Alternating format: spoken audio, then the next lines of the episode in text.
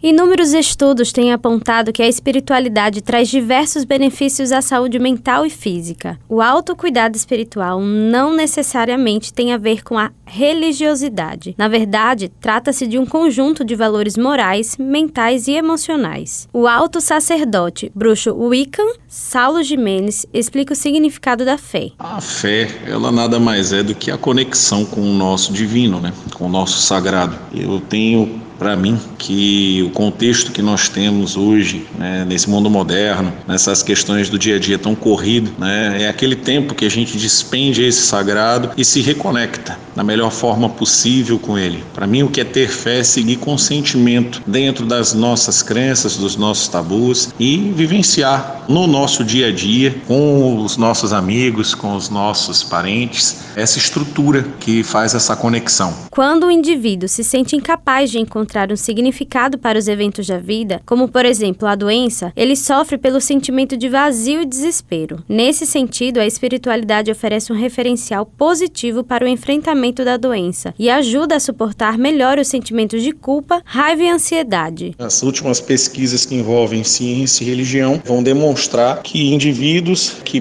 participam de algum contexto religioso ou são espiritualistas, eles tendem a ter um avanço dentro dentro do contexto de cura maior do que outros indivíduos. Isso está comprovado por dados. Mas a gente pode também falar do contexto teológico. Dentro de uma comunidade religiosa né, em qual o indivíduo está inserido, essa comunidade também acaba ajudando nesse poder, não só de cura, mas de enfrentamento a situações difíceis. Você tem, por exemplo, pessoas com problemas financeiros, problemas amorosos, problemas que tendem a ser cumulativos, psíquicos e as comunidades religiosas elas dão esse suporte. Pessoas que cultivam algum tipo de espiritualidade, seja ela ligada ou não a uma religião específica, costumam relatar o quanto isso as faz bem. A mãe de santo, Isabel Cristina, fala da importância da fé nos dias atuais. A fé é primordial, né? Começa por aí. E no tocante o bem-estar, quando você tem fé, você tem elementos